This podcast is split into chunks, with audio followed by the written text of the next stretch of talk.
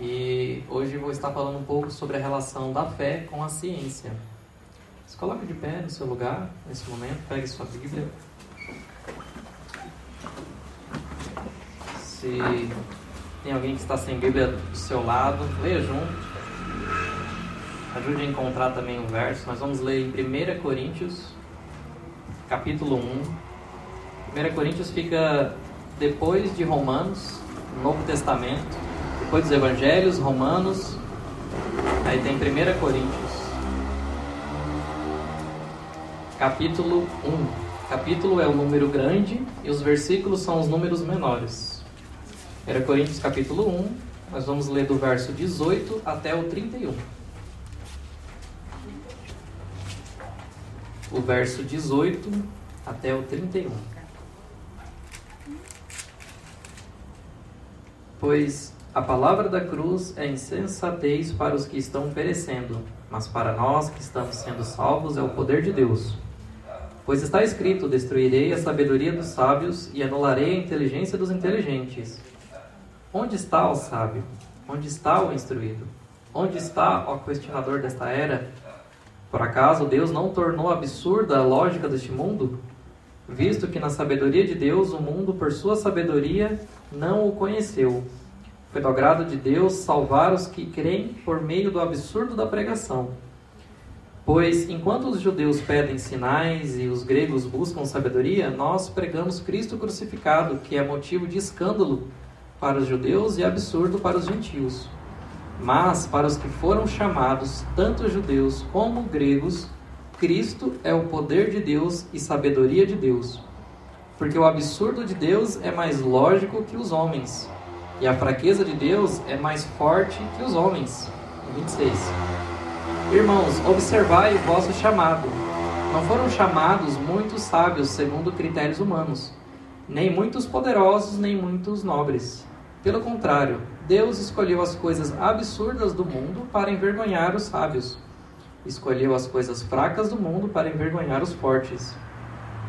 Ele escolheu as coisas insignificantes do mundo as desprezadas e as que nada são, para reduzir a nada as que são, para que nenhum mortal se glorie na presença de Deus.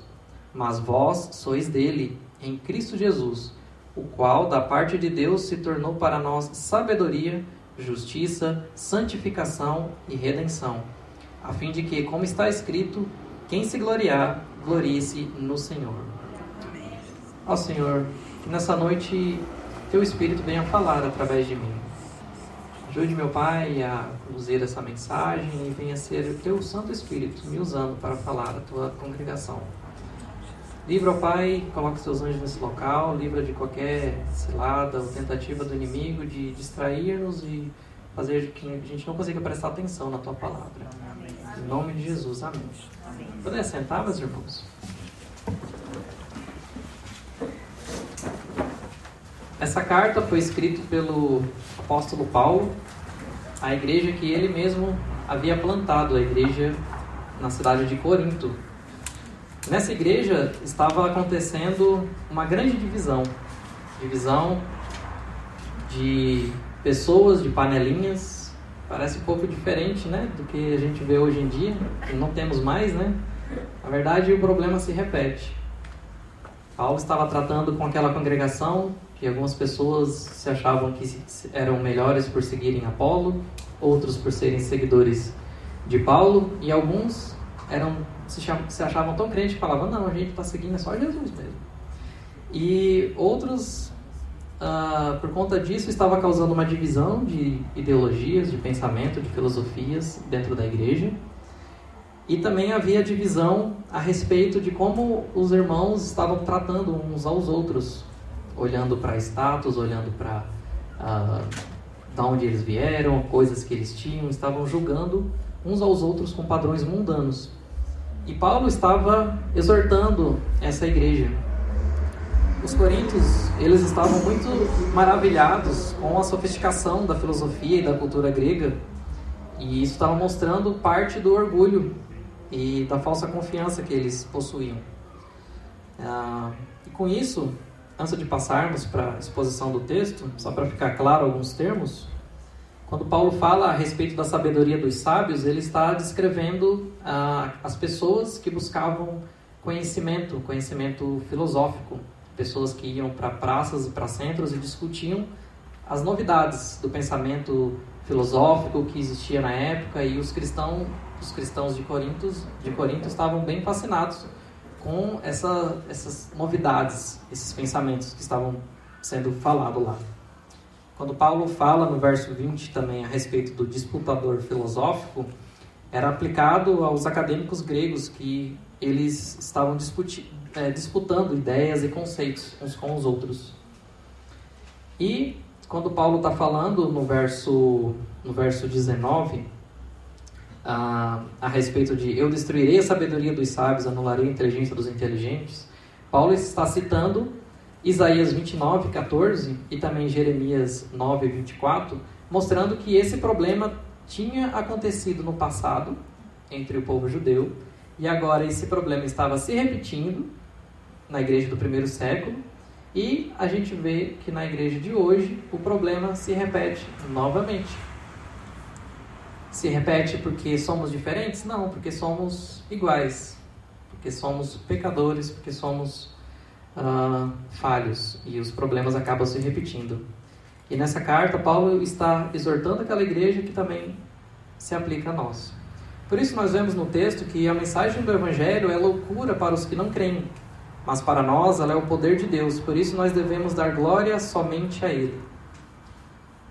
Em três pontos, nós vemos que, em primeiro lugar, a mensagem do Evangelho é loucura para os que não creem.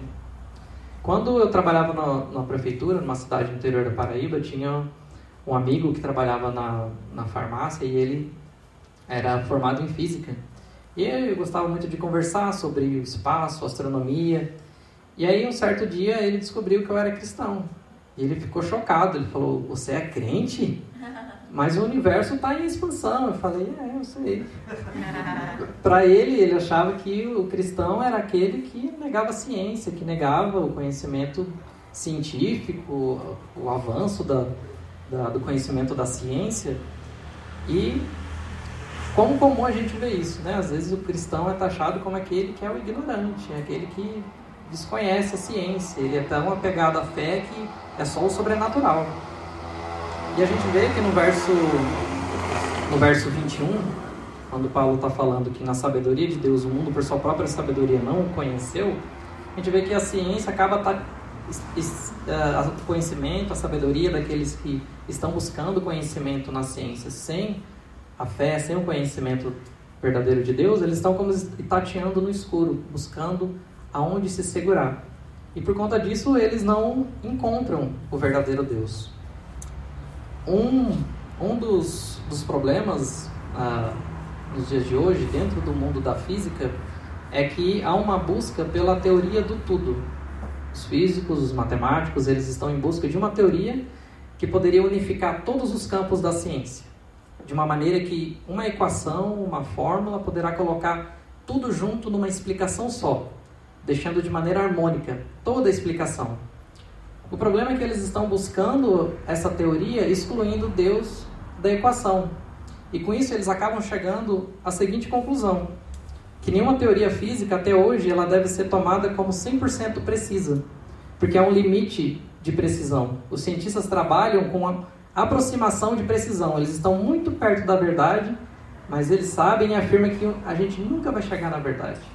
A ciência vai estar sempre buscando a verdade mas vai chegar aquele momento que vai falar assim: é, talvez ainda tenha mais um espacinho para chegar lá.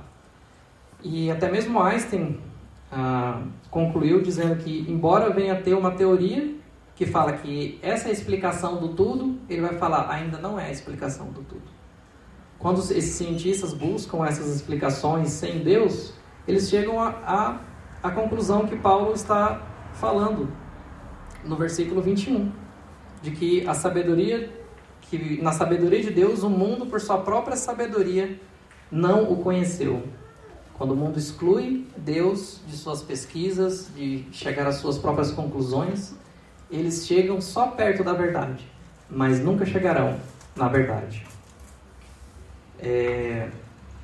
Isso porque é, é a sabedoria que não está vindo de Deus, e sim deles mesmos. Eles estão apenas fazendo recortes, olhando pequenas janelas dentro do universo e falando: é isso aqui, isso aqui é a resposta de tudo. Aí vem um outro cientista de um outro campo de, de pesquisa, um sociólogo, e fala: essa aqui é a resposta, eu tenho a resposta. É dentro do campo da sociologia. Aí vem um matemático e fala: não, é o matemático, é o campo da área da matemática que tem a resposta de tudo: é os cálculos, é as contas, assim também o químico e todos os outros. Eles fazem os recortes da nossa realidade fala: tá aqui, ó, encontrei, é por essa janela que você vê o todo. Mas não é assim que é o nosso dia a dia, não é assim que é a realidade. Deus entregou tudo para nós de maneira completa. E as pesquisas, as buscas, o conhecimento, aquilo que a gente vai atrás, a gente vê apenas descobertas.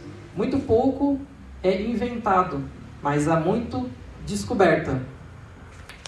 É, nós, por termos a verdade, que é Cristo, ele nos passa o tudo, que é o completo. O problema é que quando o cientista ou quando nós fazemos alguma coisa, uma obra da, da nossa mão, nós fazemos alguma coisa e falamos, é isso aqui, ó. Isso aqui eu mereço honra, eu mereço louvor, eu mereço algum prêmio, porque eu fiz essa grande descoberta. E aí que está o orgulho da razão. Isso é um grande pecado. É trazer glória a si mesmo por algo que você fez com as suas próprias mãos e você busca reconhecimento por isso que você fez. Mas muitas vezes foi só olhar para algo que já estava lá, que é dentro da criação de Deus. No entanto, para nós que somos cristãos, Cristo é o poder de Deus. Cristo é o poder revelado de Deus. Não é aquilo que a gente faz, não são as obras das nossas mãos. Cristo é o poder revelado de Deus. Não é o que a ciência acha que é a própria sabedoria, não é o culto à ciência, que eles acham que quanto mais conhecimento científico, mais tem que se livrar da fé, porque é o conhecimento que vai nos libertar. Mas na verdade, para nós, a sabedoria que vem de Cristo, que vem de Deus, nós vemos que é em Cristo que encontramos a verdade, é Ele que é o poder de Deus. É, e nós vemos isso também na história. Muitos cientistas que tinham Deus como sua fonte de sabedoria, sua fonte de conhecimento, eles chegaram a conclusões incríveis. Assim mesmo, nós temos que ah, pessoas como Isaac Newton, que fez a descoberta da gravidade e se tornou o pai da física moderna. Ele falou: é impossível negar a existência de Deus quando se olha para a grandeza de toda a criação. Nós vemos também Francis Bacon, que criou um método científico que muitos cientistas utilizam hoje em dia, que é você pega alguma coisa, leva para o laboratório, faz pesquisas e anotações. Ele falou assim: o conhecimento é o celeiro rico para a glória do Criador. Um pouco de filosofia pode inclinar o homem ao ateísmo, mas uma profundidade levará o homem à religião. Muito diferente do que os cientistas têm falado hoje em dia. Que quanto mais conhecimento, mais Deus vai ficar distante. Mas a gente vê esses homens, homens que criam em Deus, que tinham Deus como a fonte da sua sabedoria, do seu conhecimento, produziram grandes coisas que marcaram a história, a nossa história da humanidade. E em contraponto a essas pessoas que falam que um cristão é, nega a ciência, está distante da ciência, eu vi uma pesquisa que, em média, 65% dos ganhadores do prêmio Nobel da literatura, da física e da química são cristãos bem diferente do conhecimento do que às vezes a gente encontra no dia a dia na sociedade, né? Que a pessoa acha que o cristão não tem tanto conhecimento científico, mas eles são, uh, nós somos, né, como cristãos, um dos que mais fazemos descobertas na área da ciência. Seguindo mais adiante, meus irmãos, nós vemos no verso 22 e 23, é, quando Paulo está falando sobre: Pois enquanto os judeus pedem sinais e os gregos buscam sabedoria, nós pregamos a Cristo crucificado, que é motivo de escândalo para os judeus e absurdos para os gentios. Paulo está aqui falando para os judeus, porque os judeus acreditavam que o Messias que ia vir ia tirar eles daquele poder opressivo dos romanos, que ele vir mostrando seu poder, trazendo fogo do céu. E para os gentios, eles achavam que não fazia sentido que um homem de origem pobre, de uma cidade tão pequena, seria morto de uma maneira tão horrível para dar uma vida melhor e perdão de Deus. Mas para nós, irmãos, que somos cristãos, para nós que fomos escolhidos pela graça do Senhor, redimidos, Cristo é de fato o poder de Deus. Cristo é o poder de Deus. Cristo é Deus. Nos versos 25 a 28, quando Paulo está fazendo um jogo de palavras a respeito de uh, o absurdo de Deus é mais lógico que os homens, a fraqueza de Deus é mais forte que a dos homens. Ele está fazendo esse jogo de palavras com aquilo que uh, eles acreditavam em Corinto, que os crentes eram mais fracos, que os, o, o, é, existiam pessoas com mais poder, com mais sabedoria, que, está, que estariam fora dos crentes. E para ilustrar um pouco isso, essa a respeito de, do que Paulo fala, que escolheu os fracos desse mundo, quando eu estava na China, é, em fevereiro de 2018, tinha um irmão que ele estava na cadeira de rodas desde, desde criancinha. Todos os movimentos dele, do pescoço para baixo, tinham cessado e ele só conseguia mexer a cabeça e falar. Com isso, ele tinha aprendido a falar inglês sozinho e ele estava lá naquele dia para me traduzir numa, numa mensagem que eu ia trazer. E ele me contou que durante a vida dele, durante os últimos anos, ele já tinha traduzido dois livros do inglês para o mandarim, que já tinham sido publicados, é, livros cristãos para abençoar a vida dos chineses, e já estava indo para o terceiro livro. Então a gente vê aqui como que Deus escolhe as coisas loucas desse mundo, né? Se você vê como a sociedade veria essa pessoa, que nem a baba que descia da boca dele ele conseguia limpar, a mãe dele que tinha que colocar um paninho, Deus o usou para traduzir os livros e também para ajudar os irmãos, os cristãos chineses, a ter conhecimento, a poder experimentar coisas diferentes. Deus usou a coisa fraca que o mundo considera fraca para se tornar uma loucura para a glória dele. E aqui a gente vê também, quando Paulo está falando a respeito de status, poder social, é uma das loucuras da mensagem do Evangelho, que nós, todos perante Ele, somos iguais. E o mundo atual não quer aceitar isso. Tem disputa de poder, disputa de conhecimento, por glória, por mérito. E a gente vê que é, nada disso é mérito diante de Deus. A loucura do Evangelho é que mesmo Cristo, sem currículo, sem diploma, sem passado, se tornou um escândalo um absurdo. Até perguntaram: pode vir algo bom de Nazaré? Sim, de fato, pode vir e veio. Cristo veio e morreu por nós. Ele se tornou o nosso redentor, o nosso salvador. Mas irmãos, quantas vezes nós não nos encontramos dando valor a coisas que Deus não dá valor? Considerando certas pessoas mais importantes do que outras. Olhando certas pessoas que têm mais currículo como mais importante do que pessoas que às vezes nem têm instrução nem tem uh, uh, o alfabeto completo ou não sabe ler. E a mensagem do Evangelho se torna uma loucura quando a gente vê que Cristo fala que desde do faxineiro ao dono da empresa, do pedreiro ao dono da construtora, todos somos iguais perante Ele. A mensagem do Evangelho nos coloca em posição de igualdade, nos equaliza diante de Deus. Todos nós se tornamos iguais perante Ele. A implicação disso, Cristo sendo o poder de Deus, não é o saber humano, não é o conhecimento humano, não é os avanços modernos que a gente vê, das novas descobertas, dos avanços da ciência. Cristo é o poder de Deus. Ele, para nós, é o poder de Deus. Cristo é o Todo-Poderoso que a gente contou, né? Ele que é o Todo-Poderoso. Ele que é o tudo. Ele é que significa tudo para nós. É nele para com que tudo converge. Então, o que, que a gente deve fazer como cristãos? A gente deve não mais ah, acreditar na ciência ou ter conhecimento a respeito da ciência. Não, a ciência e a fé é, fazem parte do mesmo universo. Às vezes as pessoas falam, é fé ou ciência? É um ou é outro? Na verdade, são os dois. Apenas a ciência está vendo a realidade por uma perspectiva diferente e a fé também, mas ambos não estão em disputa. Nós não devemos descartar a ciência, assim também como jamais descartar a nossa fé. Ah, porque é somente em Cristo que nós encontramos a plenitude do saber.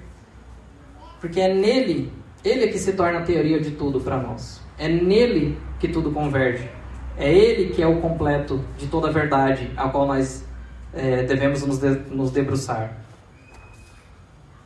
Sendo assim, meus irmãos, é por isso que nós devemos dar glória a Ele e a Ele somente, não a nós.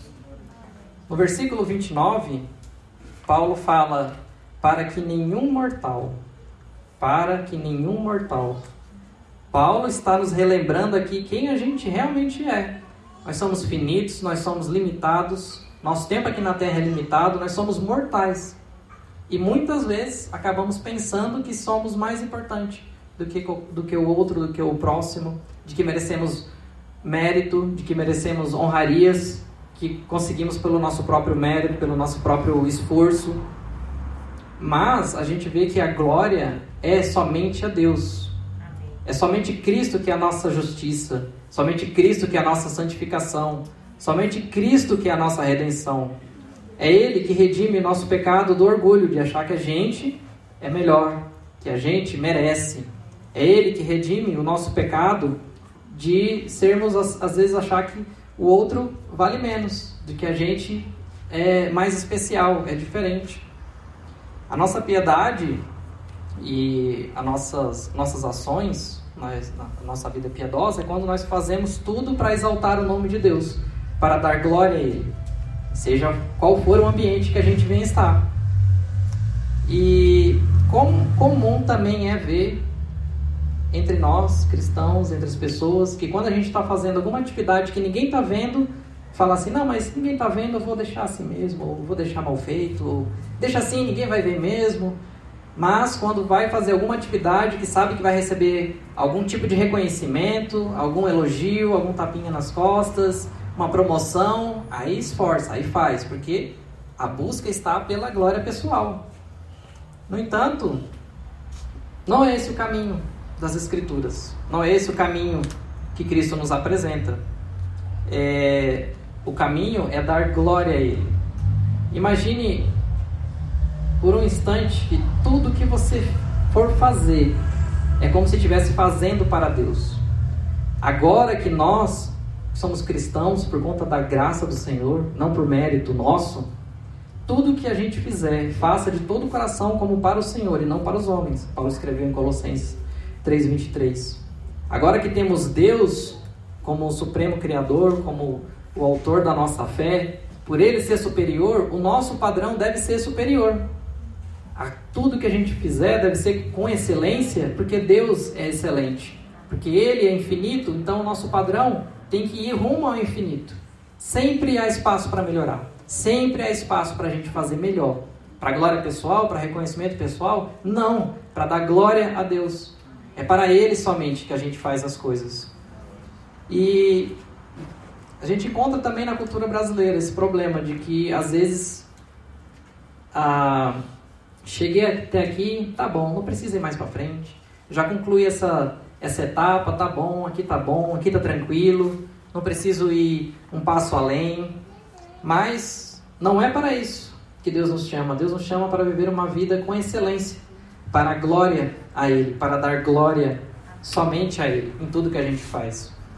Nosso padrão de excelência como cristão deve ser o mais elevado de todos, porque Deus é o nosso padrão agora. Não é o que a sociedade fala, não é o que a sociedade diz, não é o ambiente que você está que fala qual é a qualidade do, das atividades que você está fazendo, mas é o padrão divino, é o padrão de Deus que agora define quão bom e quão excelente devem ser as coisas que você está fazendo. E a gente vê, irmãos, também na, na palavra de Deus, quão impactante é lembrar da vida de Daniel. Que mesmo ele vivendo numa sociedade corrompida, bem parecida com a nossa, ele fez tudo com excelência. Ele vivia num povo mundano e acabou se destacando como servo de Deus. Ele rejeitou honrarias humanas, deu glória a Deus em tudo. E no final disse: a sabedoria e o poder a Ele pertence. Que a gente venha reconhecer que também o fruto das nossas mãos, qualquer coisa que a gente possa produzir ou já tenha produzido, é a atuação de Deus em nós. Tudo que fazemos é para Ele, por meio dele, para dar glória somente a Ele. E imagine você, se você tiver, quando você estiver fazendo uma comida, como se Deus viesse te visitar para almoçar junto com você.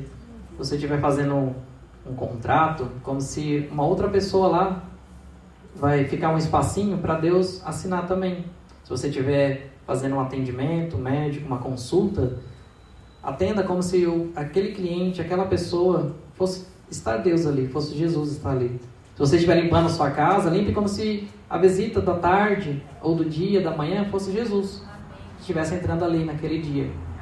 Quando a nossa mente está voltada para dar glória a Deus em tudo, a fazer tudo com excelência, a gente vê que o nosso padrão muda, é diferente. A gente não está buscando glória pessoal, a gente não está buscando reconhecimento pessoal. Então, meus irmãos, tudo que a gente fizer deve ser com um padrão mais elevado porque é como se ele estivesse bem ali, bem aqui. Seja fazendo uma tarefa para ganhar uma nota, que seja para Deus, seja para fazer um vestibular, nas atividades do trabalho, que seja como se o avaliador daquela tarefa, daquela atividade, fosse Deus. Ele que vai te dar o mérito. O mérito não vai vir da gente. O mérito não vai vir é, por coisas que a gente produz da nossa mão. É Deus é que vai nos avaliar. Sendo assim, o padrão deve ser elevado, porque Deus é o mais elevado. Sendo assim, irmãos, por mais que a sociedade nos veja como loucos, como insensatos, em nós é que habita a verdade. Em nós habita Cristo. É para Ele que vivemos. Com isso, a gente deve usar a nossa sabedoria que vem do Senhor para dar glória a Ele, pois Ele é a fonte do nosso saber. E por isso que nós devemos fazer tudo com excelência para a glória do Senhor. A gente viu também que a mensagem da cruz, que o mundo considera como loucura, nos deixa em posição de igualdade uns com os outros. Todos nós somos iguais perante a Deus. Não há o mais importante. E também vemos que, porque o nosso padrão é elevado, nossa busca pelo conhecimento, pela sabedoria, pela ciência, deve ser para produzir coisas excelentes para a glória dele, reconhecendo que ele é o criador de tudo, ele é o autor de tudo. E por último, nós não devemos nos curvar jamais diante da sociedade aonde que a gente vive, os padrões que a sociedade estabelece, a agenda que a sociedade coloca, as, os padrões de excelência que a, que a sociedade fala, ou quando a sociedade tenta o ambiente onde a gente está tentando escalar para não falar da nossa fé. Cristo nos chama para defendermos a nossa fé com amor, com prudência, com sabedoria, mas no ambiente onde a gente está, no ambiente onde Deus nos colocou, nós devemos ser sal e luz para o mundo, porque Cristo é o poder de Deus. Cristo é o poder de Deus. A glória deve ir somente a Ele. E a gente vê, meus irmãos, terminando o versículo, em, no versículo 31, como está escrito: Quem se gloriar, glorie-se no Senhor. Quem se gloriar, glorie-se no Senhor. Nós não temos nada dentro de nós a qual nós merecemos dar glória para nós mesmos. A nossa escolha, Cristo, quando nos resgatou do, do, das amarras do pecado para nos salvar, não foi por mérito nosso foi pelo amor dele. Tudo é dele. Tudo que a gente faz deve voltar para ele. Tudo que a gente produz deve ser para dar glória a ele. Então, se a gente tem algum motivo de glória, é nele, não é em nós. E a gente vê que somente a graça que vai produzir isso. Só a graça que produz, só a Deus a glória. Baixa a cabeça nesse, nesse local, meu irmão. Orar ao Senhor. Ó Senhor, obrigado, Pai, porque a mensagem do Evangelho chegou até nós um dia e hoje temos acesso na língua portuguesa. Obrigado, Senhor, que temos também acesso a Ti com liberdade e podemos adorar a Ti, Senhor, nesse local. Ó Pai, que as nossas obras, as nossas atividades, o nosso trabalho, nosso conhecimento nossa produção acadêmica, científica, nossa busca pela, por mais informações e dados, a ciência, venha ser para dar glória a Ti, Senhor. Ó Pai, que o nosso padrão venha ser elevado, porque Tu és o Altíssimo, Tu és o Criador de todas as coisas, Tu és poderoso, maravilhoso, um Deus tremendo. Ó Pai, que venhamos fazer todas as atividades, tudo que o Senhor colocou em nossas mãos, com glória a Ti somente. Que não venhamos buscar reconhecimento, ó Pai, de pessoas estão ao nosso lado, que não venhamos ter a esperança de que é o marido, a esposa que vai dar um, um tipo de agrado, um tipo de elogio, que a nossa motivação, a motivação de tudo aquilo que, faz, que fizermos, seja para dar glória e honra ao Teu nome, como se estivéssemos fazendo tudo do nosso dia a dia para Ti, Senhor. Queremos dar glória e honra somente ao Teu nome, Senhor. Nos ajuda, Pai, nessa caminhada. Sabemos que dependemos da Tua graça, Senhor. Sem Ti nada podemos, sem Ti nada somos, Pai. Não será com o nosso próprio esforço que conseguiremos produzir coisas com excelência. Dependemos de Ti, Senhor. Nos dá graça, Pai, para voltarmos nas nossas, para nossas atividades na segunda-feira e produzir coisas com excelência para Ti, reconhecendo que o Teu Filho é o poder, o Teu Filho é o poder, a Tua verdade habita em nós, que nós já temos o conhecimento, Teu Filho é o conhecimento, é a sabedoria para nós, ó Pai. E com isso que nós não venhamos nos envergonhar também da nossa fé, defendendo a nossa fé, aquilo que nós cremos que é a verdade total, que é Cristo, Cristo, o autor da nossa salvação. Oramos em nome de Jesus. Amém. Amém, meus irmãos.